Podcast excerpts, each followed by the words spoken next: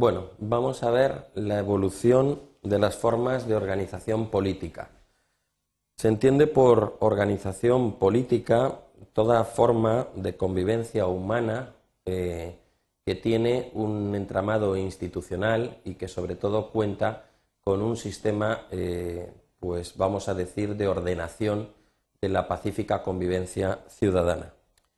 En primer lugar, las sociedades sin Estado son aquellas que constituyen un asentamiento humano sobre un territorio, pero existen algunos elementos que, bueno, se dan en los estados modernos y que fallan en esta época eh, anterior.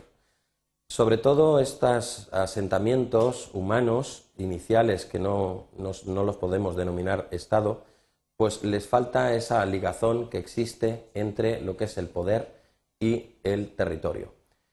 Eh, los tres elementos, ya los adelanto, del Estado son el elemento humano o nación, el territorio y luego el poder o soberanía. Pues bien, alguno de estos tres elementos suele faltar en lo que denominamos sociedades sin Estado, que suelen ser la polis griega, la ciudad, romana y los imperios de Oriente. Bien, eh, por situarnos un poquito en el inicio, eh, debemos partir del siglo XV. En el siglo XV hay una tribu que se denominan los tupi guaraníes o guaraníes, asentada en el sur de Venezuela, y las características básicas de esta tribu es que no cuentan con un poder coactivo o coercitivo, sino que el poder lo fundamentan sobre la idea de utilidad a esa comunidad. Existe un líder, un líder que es carismático y un líder que eh, la comunidad le sigue por sus especiales virtudes. Este líder tiene una capacidad de persuasión, de orientación de la conducta a través de ese sentido de utilidad. Es decir, podríamos decir que cada miembro encaja dentro de esa comunidad en base a una división del trabajo y las eh, soluciones a los problemas no se imponen jamás por la fuerza sino precisamente por esa forma de persuasión, de sentir que necesariamente la solución a un conflicto discurre por vía pacífica y sin la imposición.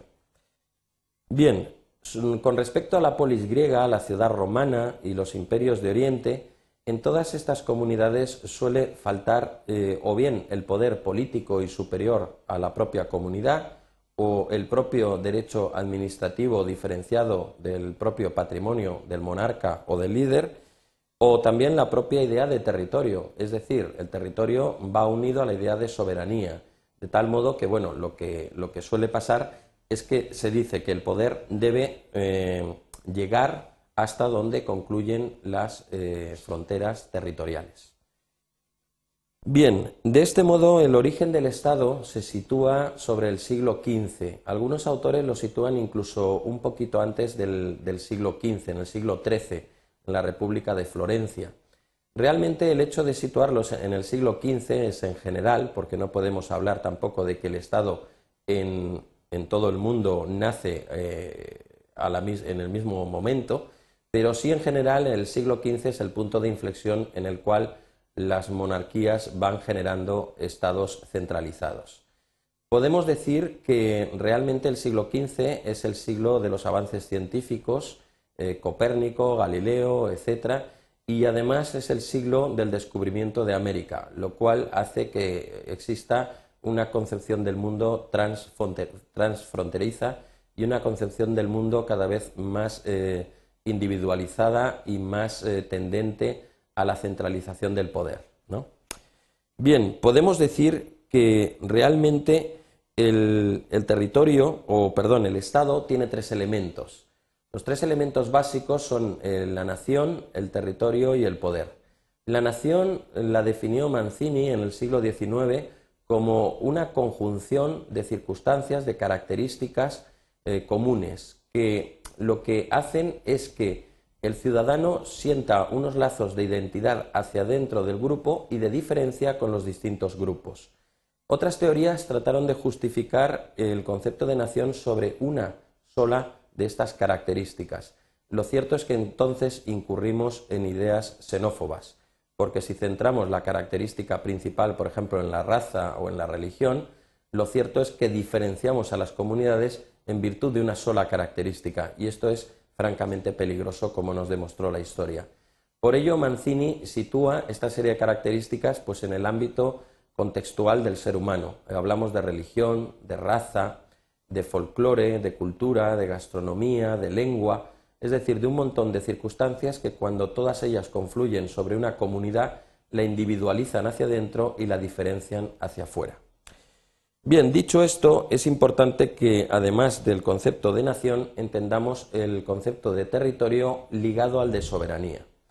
El territorio no es solo el asentamiento eh, físico sobre el que descansa la nación, sino también sobre el que la idea de poder se extiende hasta eh, sus últimas consecuencias a las últimas fronteras del Estado.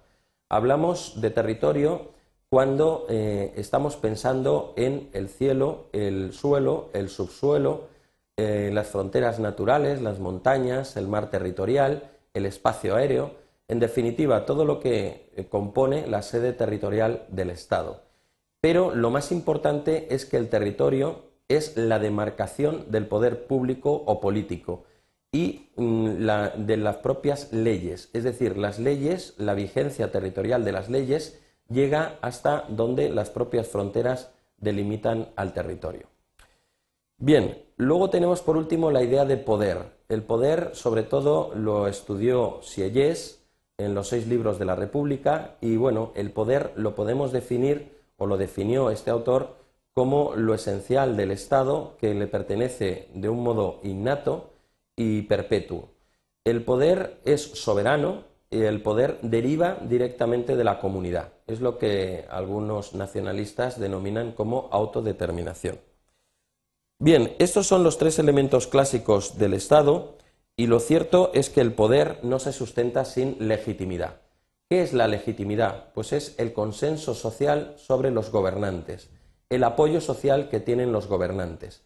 Esta legitimidad se ha estudiado desde la doctrina hablando de tres clases de legitimidad eh, distintas. Tenemos la tradicional, que es la que funciona mediante la herencia, es la que hoy podríamos eh, mm, eh, proyectar sobre el rey, ¿no? Es decir, ¿qué legitimidad tiene el rey? Pues una legitimidad mm, por sangre. Igual que ahora tenemos al rey don Juan Carlos I, pues posteriormente vendrá eh, el príncipe Felipe, que ahora es príncipe, y posteriormente, y si se cambia la constitución, será doña Leonor. Es decir, que podemos incluso saber con antelación quiénes van a ser los futuros reyes.